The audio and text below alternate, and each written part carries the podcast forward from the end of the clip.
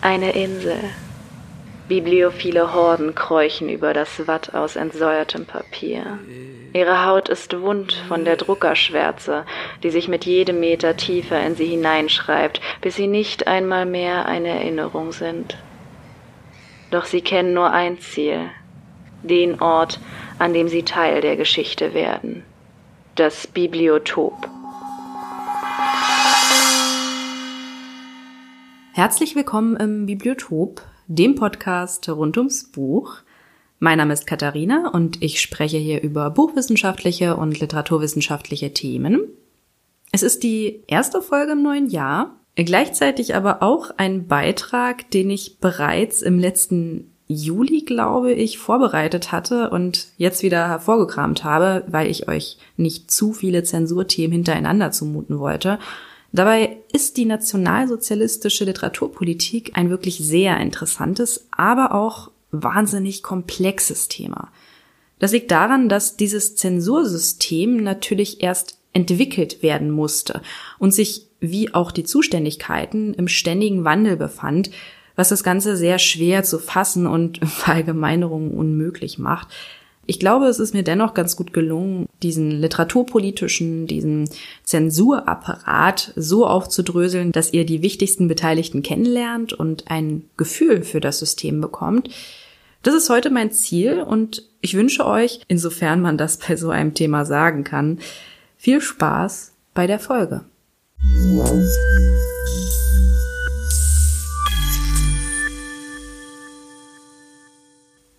1937 befand sich Deutschland in puncto Buchneuerscheinungen und Buchgesamtproduktion auf Platz 1 in Europa. Der Jahresumsatz von 483 Millionen Reichsmark lag allein hinter dem von Zigaretten und Frauen bzw. Mädchenkleidung. Und da es sich hierbei zusätzlich noch um ein Kulturgut handelt, mit dem man starken Einfluss auf Menschen ausüben kann, war die Literaturpolitik natürlich ein wichtiges Feld, in dem sich die Nationalsozialisten betätigten. Übergebt alles Undeutsche dem Feuer! Ich übergebe dem Feuer die Schriften von Karl Marx. Ich übergebe dem Feuer die Schriften von Heinrich Mann, Ernst Gläser, Erich Kästner. Ich übergebe dem Feuer die Schriften des Erich Maria Remarque. Der 10. Mai 1933. An über 93 Orten in Deutschland steigt der dichte Rauch von Scheiterhaufen in den Himmel. Doch nicht Menschen werden hier verbrannt, sondern Bücher von Viehwagen entladen zu riesigen Haufen aufgetürmt, auf Schandpfähle gespießt und mit sogenannten Feuersprüchen werden Schriften von Thomas und Heinrich Mann, Erich Kästner, Sigmund Freud, Heinrich Heine, Erich Maria Remarque und vielen weiteren verbrannt. Auf dem Opernplatz in Berlin hält der Propagandaminister Josef Goebbels eine Rede, das Spektakel wird über den Deutschlandsender live übertragen und später als Teil der Wochenschau in den Kinos gezeigt. Den Verbrennungen vorausgegangen war die vierwöchige Aktion Wider den undeutschen Geist, die von der Deutschen Studentenschaft, einer Art Dachverband aller Studentenschaften, initiiert worden war und bald nicht nur durch Behörden, sondern auch Bibliothekarinnen, Professorinnen und Lehrerinnen kräftig unterstützt wurde. Begonnen hatte diese Aktion am 12. April mit den zwölf Thesen wider den undeutschen Geist. Hier hieß es etwa Sprache und Schrifttum wurzeln im Volke. Das deutsche Volk trägt die Verantwortung dafür, dass seine Sprache und sein Schrifttum reiner und unverfälschter Ausdruck seines Volkstums sind. Es klafft heute ein Widerspruch zwischen Schrifttum und deutschem Volkstum. Dieser Zustand ist eine Schmach. Für die Auswahl dieser politisch schädlichen und unerwünschten Literatur stellte der Ausschuss zur Neuordnung der Berliner Stadt- und Volksbüchereien den Studierenden eine schwarze Liste zur Verfügung, die nicht nur Werke jüdischer Autorinnen, sondern auch eine Reihe an moderner Literatur enthielt, die noch in der Weimarer Republik sowohl im Innen- als auch Ausland große Erfolge gefeiert hatte. Die Kampfausschüsse der Studentenschaften zogen anschließend durch ihre Städte, beschlagnahmten in Buchhandlungen und Leihbüchereien das unerwünschte Schrifttum und verbrannten es schließlich an jenem Tag, dem 10. Mai 1933, als Höhepunkt ihrer Propaganda- und Säuberungsmaßnahmen. Der Börsenverein der deutschen Buchhändler sprang fix auf den Zug auf und forderte auf der Titelseite des Börsenblatts vom 13. Mai von den BuchhändlerInnen, dass Werke von Schriftstellern wie Heinrich Mann oder Kurt Tucholsky nicht mehr verkauft werden sollten, weil sie für das deutsche Ansehen als schädigend zu erachten wären. Die Nationalsozialisten setzten in diesem Zusammenhang mal wieder eine kleine Legende in die Welt wonach die echte deutsche Literatur in der Weimarer Republik unterdrückt worden wäre und sich jetzt erst entfalten und freikämpfen würde. Tatsächlich jedoch hatten völkisch gesinnte Verlage zu dieser Zeit einen durchaus nennenswerten Anteil am Buchmarkt gehabt. Die ersten Zensurmaßnahmen waren also mit Unterstützung des Volkes bereits wenige Monate nach der Machtergreifung der Nationalsozialisten durchgeführt worden. Jetzt galt es jedoch, auch politisch durchzugreifen und den Literaturbetrieb und seine Interessensvertretungen, also seine Vereine, gleichzuschalten. Noch im Mai folgte das Gesetz über die Einziehung kommunistischen Vermögens und zwei Monate später das Gesetz über die Einziehung volks- und staatsfeindlichen Vermögens, was eine Reihe an sozialistischen Verlagen und Druckereien auslöschte.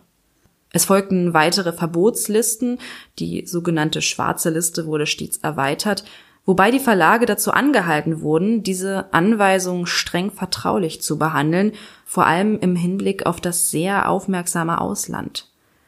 Die Verbote betrafen nun nicht mehr nur Bücher jüdischer Schriftstellerinnen, moderne Belletristik und Dichtung, sondern auch Themen wie Recht, Politik, etwa Titel über das System der Weimarer Republik, Geschichte, Pädagogik, Pazifismus, Sexualität, Schwangerschaftsabbruch und Frauenemanzipation. Besonders getroffen wurden hiervon die großen modernen Verlage wie S. Fischer, Kurt Wolf, Gustav Kiepenheuer, Ullstein und die Deutsche Verlagsanstalt, die allesamt die verhasste expressionistische, dadaistische, kritische, moderne Literatur herausbrachten. Gleichzeitig wurde systematisch die Produktion an nationalsozialistisch gesinnten Büchern vorangetrieben, Völkisch eingestellte Verlage wie die Hanseatische Verlagsanstalt konnten sich bestens im neuen politischen Klima entfalten. Und dann gab es noch den Zentralverlag der NSDAP. Der Eher Verlag brachte beispielsweise den Völkischen Beobachter und das Buch heraus, Hitlers Mein Kampf. Das war dort 1925 erstmals veröffentlicht und bis März 1933, also innerhalb von acht Jahren 250.000 Mal verkauft worden. 1935 waren es schon 1,9 Millionen verkaufte Exemplare, bis zum Untergang des NS-Regimes sogar 12,5 Millionen. Ob die gelesen wurden, sei dahingestellt. Denn Tatsache ist, dass Mein Kampf zur Pflichtlektüre gehörte. Jeder, jede Deutsche sollte das Buch besitzen. Es stand auf allen Empfehlungslisten, bei Hochzeiten schenken die Standesämter dem Paar oft ein Exemplar, wobei dieser Punkt kritisch beäugt werden muss, da vor allem in den Städten die Ämter nicht unbedingt bereit waren, pro Hochzeit sieben Reichsmark mehr zu zahlen. Woher kam also dieser große Absatz? Das Stichwort ist hier der Reisebuchhandel. Damals kamen nämlich noch Vertreter vor die Haustür und fragten, sicherlich mit einer gewissen Autorität, haben Sie denn schon das Buch des Führers? Und dann hat man das natürlich gekauft, um nicht negativ aufzufallen. Und wenn man es schon hatte, ja, haben Sie denn schon diese tolle Lederausgabe? So in etwa darf man sich das wohl vorstellen. Hinzu kommt, dass 40 Prozent des Gesamtverkaufs ab 1942 als Wehrmachtslektüre erfolgte, dazu aber später mehr. Interessanter Nebenfakt.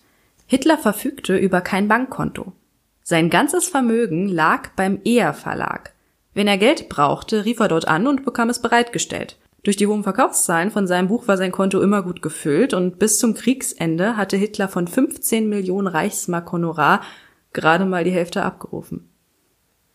Der Eher Verlag genoss als Parteiverlag so einige Vorteile. Von 1940 bis 1945 musste er zum Beispiel keinerlei Steuern zahlen.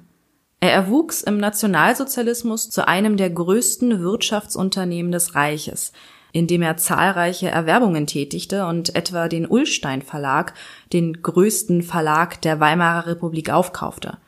Denn dieser Konzern vereinte ja nicht nur den Ulstein Buchverlag unter sich, sondern auch spezialisiertere Verlage, zahlreiche Zeitungen und Zeitschriften und auch eine der größten deutschen Druckereien. 1933-34 belief sich der geschätzte Gesamtwert auf etwa 50 bis 60 Millionen Reichsmark. Und jetzt ratet mal, für wie viel Geld der Eher Verlag damals die Aktien von den jüdischen Eigentümern erwarb. Nicht für 60, nicht für 50, sondern für ganze 12 Millionen Reichsmark, abzüglich der 25 Prozent Kapitalausfuhrsteuer. Die Änderung der Eigentümer wurde nicht öffentlich kommuniziert, der Ulstein Verlag erschien für die Öffentlichkeit also weiterhin unabhängig, bis er schließlich 1937 in den Deutschen Verlag umbenannt wurde. Wir haben hier also einen sehr einflussreichen Parteiverlag und auch auf Staatsebene erschuf man neue Institutionen, die in der Literaturpolitik mitmischten.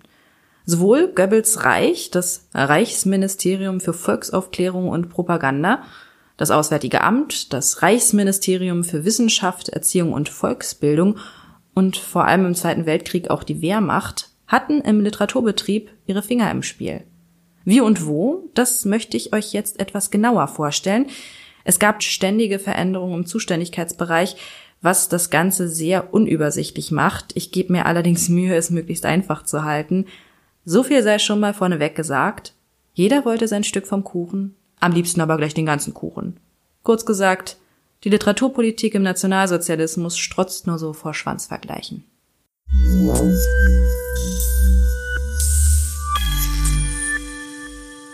Während zu Beginn der Weimarer Republik noch Werte wie Pluralismus und Internationalität hochgehalten wurden, kam es in ihrer Endphase angesichts der politischen Unruhen auch zu Spaltungserscheinungen in der Literaturszene.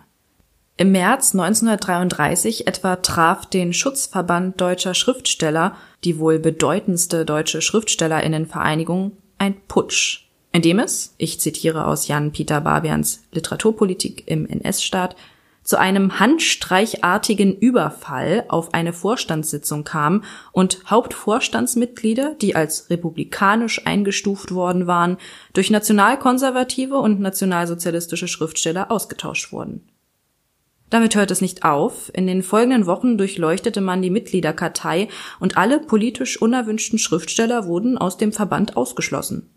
Wenige Monate später, im Juni 1933, wurde er mit anderen Schriftstellerinnenverbänden im neu gegründeten Reichsverband deutscher Schriftsteller zusammengelegt. Ähnlich erging es anderen Verbänden aus der Buchbranche.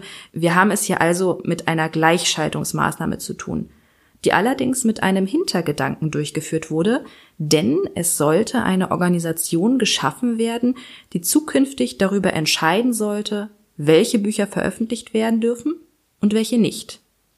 In diesem Zuge wurde der Reichsverband deutscher Schriftsteller nach wenigen Monaten in die Reichsschrifttumskammer des Propagandaministeriums eingegliedert. Die war eine der sieben Kammern der frisch gegründeten Reichskulturkammer. Es gab die Kammer zum Schrifttum, aber auch Kammern zu Presse, Rundfunk, Theater, Musik, Film und Kunst.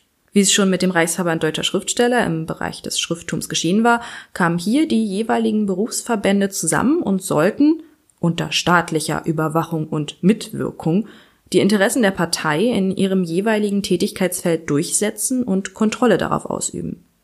Legitimiert wurde das Ganze durch das Reichskulturkammergesetz vom 1. November 1933, das diese privaten Berufsverbände zu Körperschaften öffentlichen Rechts erklärte und von sämtlichen Menschen, die im Kulturbereich arbeiteten, eine Mitgliedschaft in ihrer jeweiligen Kammer forderte.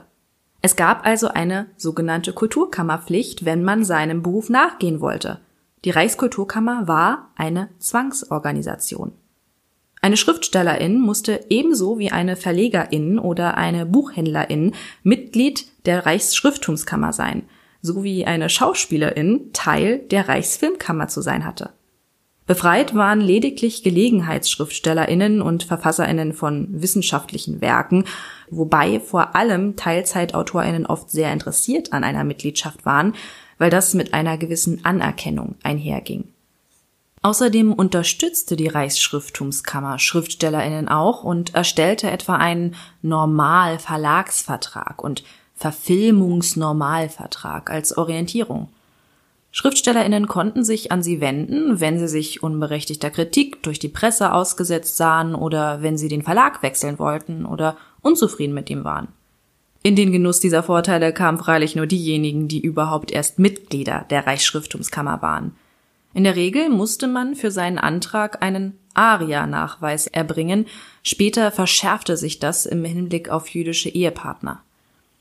Denn 1933-34 war man noch etwas gehemmter in der Frage um den Ausschluss sämtlicher jüdischer SchriftstellerInnen, denn man wollte, so der damalige Schrifttumskammerpräsident, Zitat, unter allen Umständen vermeiden, die jüdischen Mitbürger, die sich im Krieg ausgezeichnet hatten, die fest zu dem Staat gestanden hatten und sich nicht an der Propaganda der Dekadenz beteiligt hatten, unbillig behandeln, sondern lieber versuchen, den über das Verhältnis andrängenden Nachwuchs auszuschalten.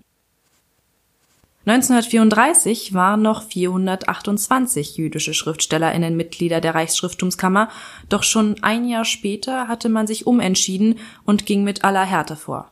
Ende Mai 1935 waren es dementsprechend nur noch fünf. Von nun an mussten die AntragstellerInnen Abstammungsnachweise bis 1800 vorlegen. Ab 1936 sollten sämtliche Volljuden, Dreivierteljuden, Halbjuden, Vierteljuden beziehungsweise mit solchen Verheirateten aus den Kammern der Reichskulturkammer ausgeschlossen werden. Das hatte allerdings zur Folge, dass die Angestellten mit der Überprüfung der ARIA-Nachweise bei der Menge gar nicht mehr hinterherkamen. Goebbels ordnete daraufhin 1939 an, dass sogenannte Halbjuden oder mit Volljuden Verheiratete in Einzelfällen eine Sondergenehmigung erhalten konnten, wenn sie sich nicht gegen den Nationalsozialismus vergangen hatten.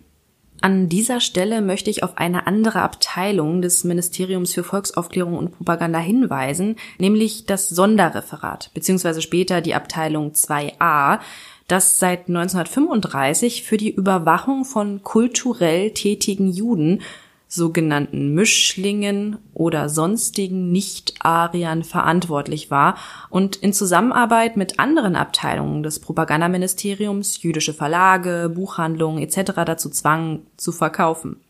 Als dann sämtliche Juden soweit aus dem Kulturbetrieb verdrängt worden waren, benannte man die Abteilung um, sodass sie dann unter anderem für die Arisierung des kulturellen Lebens verantwortlich war. Sie sollte erreichen, dass dort so wenig Nicht-Arier wie möglich unterwegs waren. Ein weiterer Zuständigkeitsbereich waren unter anderem die Sondergenehmigung für die wenigen noch zugelassenen Halb- und Vierteljuden im Kulturbereich oder diejenigen, die mit Voll-, Halb- oder Vierteljuden verheiratet waren. Hier seht ihr schon einmal ein Beispiel, wie sich die Kompetenzen überschneiden. Sogenannte jüdische Buchverlage gab es übrigens bis Ende 1938. Die durften ausschließlich für einen jüdischen Abnehmerkreis jüdische Literatur veröffentlichen, wenn die nicht ohnehin bereits verboten war. Dabei verstand man unter jüdischer Literatur alles, was von Juden verfasst, bearbeitet oder herausgegeben worden war. Jede Veröffentlichung bedurfte natürlich der Genehmigung eines oder einer Sonderbeauftragten, wobei ironischerweise stets der Nachweis zu erbringen war, dass ein Jude an der Bearbeitung beteiligt gewesen war. Noch bis 1942 wurde jüdische Literatur verlegt, seit 39 allerdings nur noch vom Verlag des Jüdischen Kulturbundes. Kommen wir wieder zur Reichsschrifttumskammer zurück.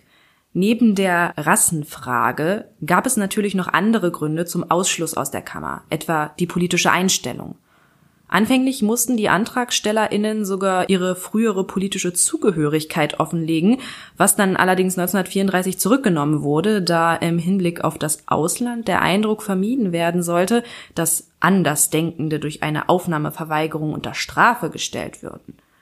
Eine Gesinnungsprüfung gab es dennoch. Ab 38 forderte man ein politisches Führungszeugnis an. Eine absurde Geschichte am Rande. Erich Kästner wurde 1934 in eine vorläufige Mitgliederliste der Reichsschrifttumskammer aufgenommen und quasi auf Bewährung gestellt. Für ein Jahr durfte er unter dem Pseudonym Berthold Bürger seinem Beruf nachgehen. Danach wurde er wegen seiner politischen Auffassungen aus der Kammer ausgeschlossen. Sämtliche Werke wurden verboten und auch der Vertrieb im Ausland behindert, wo es nur ging. Bei einem neuen Antrag 1939 wurde er erneut wegen fehlender politischer Zuverlässigkeit abgelehnt, jedoch waren sie sich 1942 nicht zu schade dafür, ihm unter seinem Pseudonym eine Sondergenehmigung auszustellen für das Drehbuch zu Münchhausen, dem Jubiläumsfilm der Ufer. Danach allerdings wurde ihm die Arbeit wieder verboten. Eine andere Geschichte Karl Bröger, Seit 1921 Mitglied der SPD, hatte 1933 sogar für zwei Monate im Konzentrationslager Dachau eingesessen, war bis zu seinem Tod 1944 Mitglied der Reichsschrifttumskammer. Allein zu dem Zweck, auf offiziellen Veranstaltungen zu beweisen, wie tolerant man doch mit politisch Andersdenkenden umging. Und dann gab es noch Fälle wie den von Ernst Wiechert, einem Nationalkonservativen, der keinen Widerstand gegen das Regime leistete. Zumindest bis er seine Stimme bei der Volksabstimmung zum Anschluss Österreichs verweigerte. Da warf Goebbels persönlich ihn nämlich mal ganz schnell ins Zuchthaus und anschließend ins Konzentrationslager Buchenwald. In einem Tagebucheintrag vom 4. August 1938 schreibt er, so ein Stück Dreck will sich gegen den Staat erheben. Und am 30. August, ich lasse mir den Schriftsteller Wiechert aus dem KZ vorführen und halte eine für Lipika, die sich gewaschen hat. Ich dulde auf dem von mir betreuten Gebiet keine Bekenntnisfront. Ich bin in bester Form und steche ihn geistig ab. Eine letzte Warnung. Darüber lasse ich auch keinen Zweifel. Hinter einem neuen Vergehen steht nur die physische Vernichtung. Das wissen wir nun beide.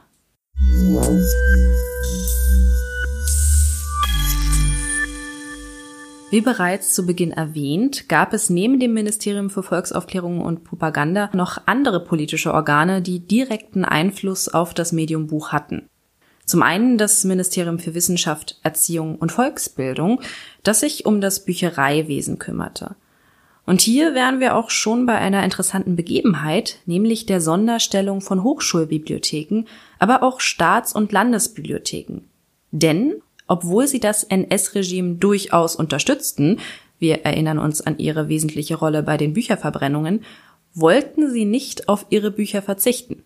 Das wurde kalkulierenderweise von der Politik sogar unterstützt, da die Hochschulbibliotheken als Horte der Wissenschaft für ihre wissenschaftliche Bekämpfung von gegensätzlichen Gesinnungen ja Kenntnis über solche Schriften haben müssten. Ab 1935 wurde zwar die Sekretierung von unerwünschtem Schrifttum angemahnt, es sollte also getrennt vom restlichen Bibliotheksbestand aufbewahrt werden. Das Thema Giftschrank hatten wir ja bereits in der ersten Folge. Allerdings wurde das unterschiedlich durchgeführt.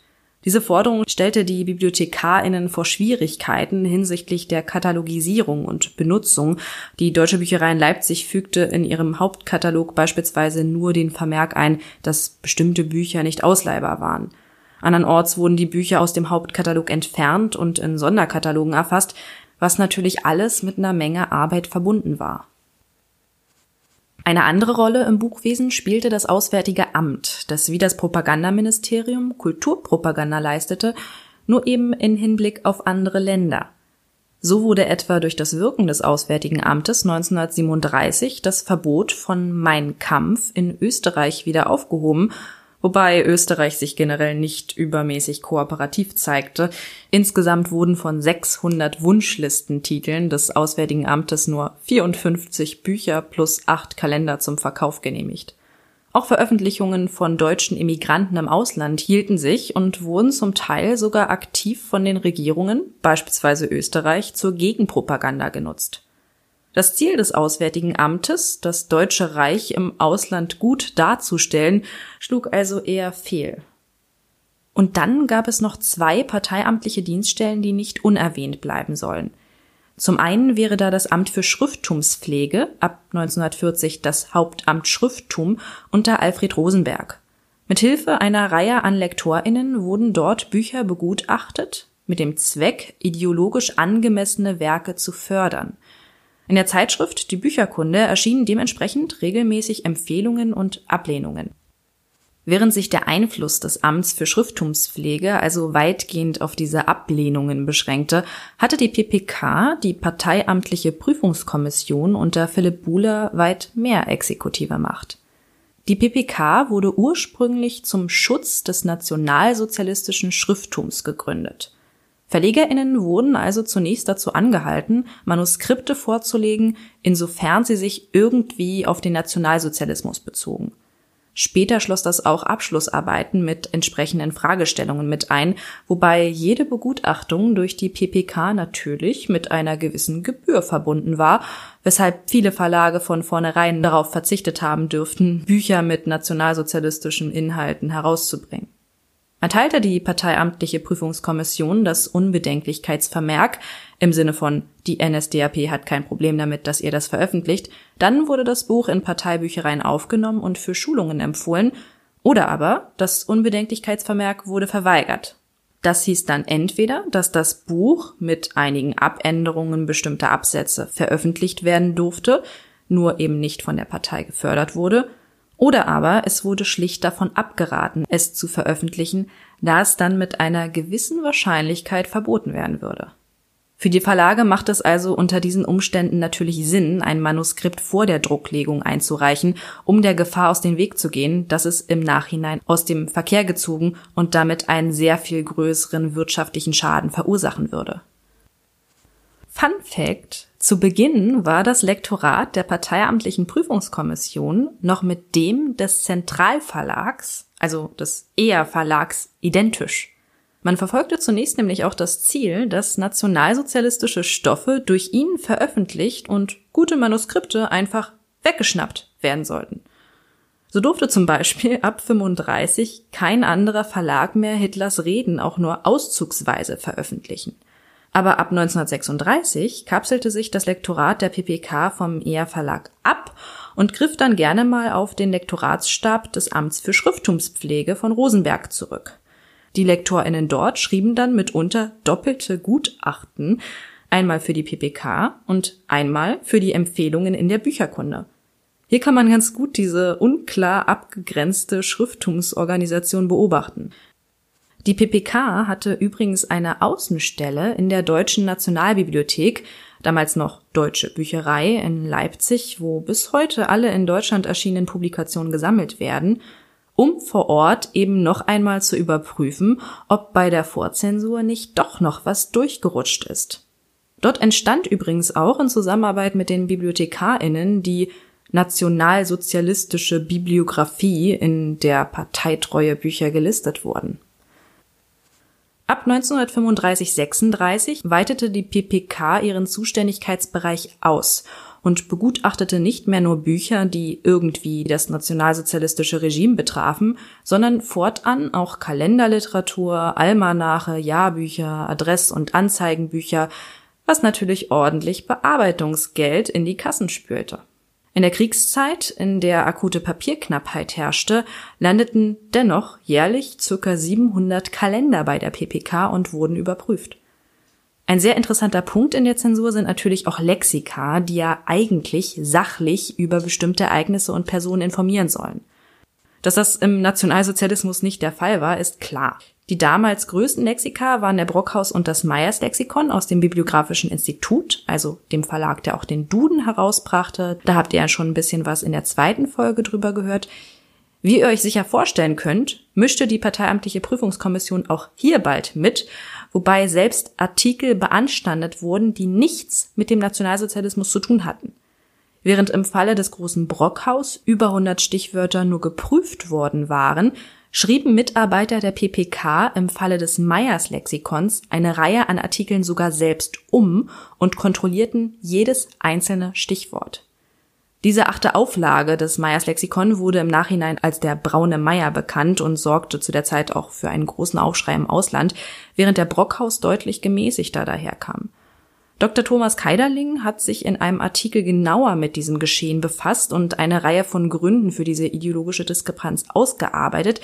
Lest da gerne mal rein. Ich nenne euch den genauen Titel am Ende der Folge. Die PPK hatte also einen wachsenden großen Einfluss auf die Literaturlandschaft und durfte ab 1941, ebenso wie das Propagandaministerium, bei der Gestapo die Beschlagnahmung von Büchern beauftragen. Im Krieg bestimmte sie mit über die Vergabe von Papier. Wegen der Rohstoffknappheit mussten die Verlage nämlich für jedes Werk Papier beantragen, wobei Propagandaschriften natürlich stark übervorteilt wurden. und ab 1944 wurde nicht mehr einzelnen Titeln, sondern dem Jahresprogramm eines Verlags ein Papierkontingent bewilligt. Die Verlegerinnen mussten dann selbst schauen, wie sie das Papier aufteilten. Das als kleiner Exkurs. Wie gesagt, die PPK hatte auch hier Einfluss drauf. Grundsätzlich ist ziemlich klar zu erkennen, dass die ziemlich scharf auf die Führungsposition in der Literaturpolitik war. Am besten sollte ein zentrales Schrifttumsamt erschaffen werden und dieser kleine, unstrukturierte Flickenteppich aufgelöst werden, wobei natürlich die parteiamtliche Prüfungskommission an der Spitze stände. Eben habe ich kurz die Gestapo erwähnt. Auf die und andere exekutive Kräfte soll im Folgenden noch einmal genauer eingegangen werden. Denn die Gestapo war im Literaturbereich quasi die Kontrollinstanz zur Ausführung von Buchverboten der PPK und des Propagandaministeriums. Sie beschlagnahmte also Bücher, aber auch von der Reichsschrifttumskammer ausgeschlossene Verlage, Buchhandlungen und Leihbüchereien wurden durch die Gestapo im Hinblick auf ihre Schließung kontrolliert. Zunächst war sie auch für die Überwachung des Literaturimports zuständig, dafür wurden später jedoch spezielle Grenzpolizeikommissariate eingesetzt. Neben der Gestapo gab es noch den Sicherheitsdienst der SS, kurz SD, der 1934 zum alleinigen Nachrichtendienst der NSDAP ernannt wurde und dann als Hauptamt der SS die Opposition beobachtete und in diesem Zusammenhang natürlich auch deren Schrifttum. Der SD hatte sogar eine eigene Bibliothek für sämtliche politisch unerwünschten Bücher. Man sammelte dort also Informationen zu Autorinnen, Verlagen und anderen Buchmenschen und ihrer Biografie bzw. ihrer politischen Einstellung und überwachte dann auch bestimmte Verlage und deren Neuerscheinungen.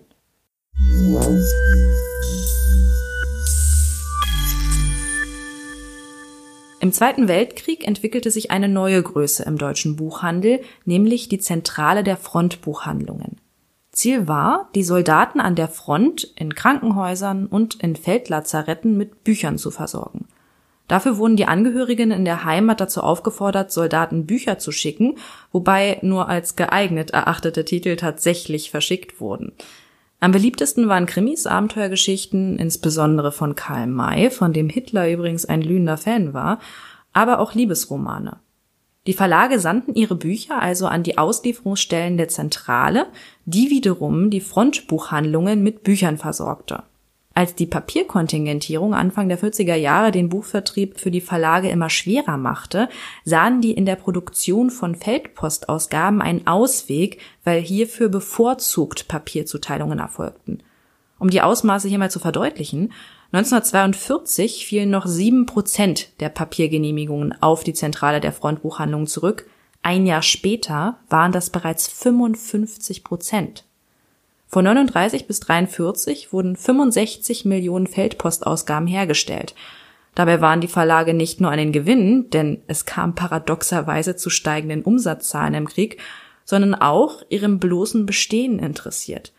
Es kam nämlich im Zweiten Weltkrieg zu immer weitreichenderen Schließungsanweisungen von Verlagen, denen man sich nur entgegensetzen konnte, wenn man als kriegswichtige Produktionsstätte angesehen wurde. So entwickelte sich ein unabhängiger zweiter Buchhandel, der dazu führte, dass Bücher, die an der Front erhältlich waren, in den Buchhandlungen der Heimat nicht auslagen.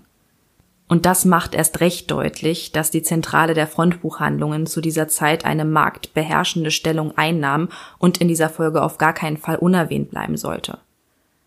Trotz der zahlreichen Verbotslisten und Beschlagnahmungen befanden sich im Nationalsozialismus stets unerwünschte Bücher im Umlauf. Insbesondere nachdem die Deportationen begannen, weil dann zahlreiche neue Bücher aus den Privatbibliotheken in den Antiquariatsbuchhandel schwemmten.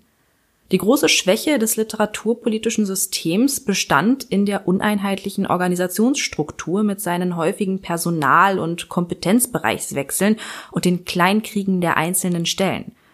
Goebbels selbst stellte sich beispielsweise der vollkommenen Nationalisierung des Kulturlebens entgegen und duldete als Propagandaminister auch kritische Schriftstellerinnen, während andere verbissen dagegen arbeiteten.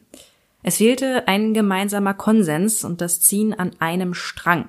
Und dennoch zeigte dieses weit verzweigte System der Vor- und Nachzensur natürlich Wirkung. Durch seine ständige Kontrolle und Androhung von Existenzentzug entwickelte sich mit der Zeit die sinnbildliche Schere im Kopf bei den Verlegerinnen und Schriftstellerinnen, die wohl das wirksamste Zensurinstrument von allen ist, wenn die Idee schon im Vorhinein beschnitten wird.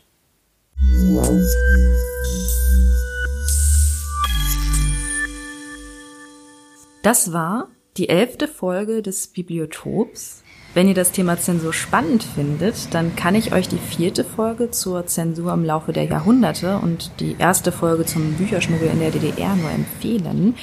Oder aber, wenn ihr gerade den Nationalsozialismus besonders spannend findet, dann greift zu meinen heutigen Quellen, die da wären Jan-Peter Barbians Literaturpolitik im NS-Staat, von der Gleichschaltung bis zum Ruin aus dem Fischer Verlag von 2010 oder Christian Adams Lesen unter Hitler, Autoren, Bestseller, Leser im Dritten Reich, das ebenfalls 2010 diesmal bei Galliani Berlin erschienen ist. Wer sich für die Gründe der unterschiedlichen Behandlung des Brockhaus und des Meyers Lexikons interessiert, dem sei der Artikel Enzyklopädisten und Lexika im Dienst der NS-Diktatur von Thomas Keiderling von 2012 empfohlen. Wenn ihr Fragen oder Anmerkungen habt, dann schreibt mir gerne eine Mail an bibliotop.podcast.gmail.com oder auf Instagram. Ich heiße dort gassenhauer.blog. Wenn ihr iTunes habt, dann lasst mir doch gerne eine Bewertung da. Das hilft dem Podcast sehr. Und ihr könnt euch schon auf die nächste Folge freuen. Da wird es nämlich um Bücherdiebe, ja um Mord und Totschlag gehen. Seid gespannt. Bis dahin wünsche ich euch einen guten Einstieg ins neue Jahr. Bis zum nächsten Mal.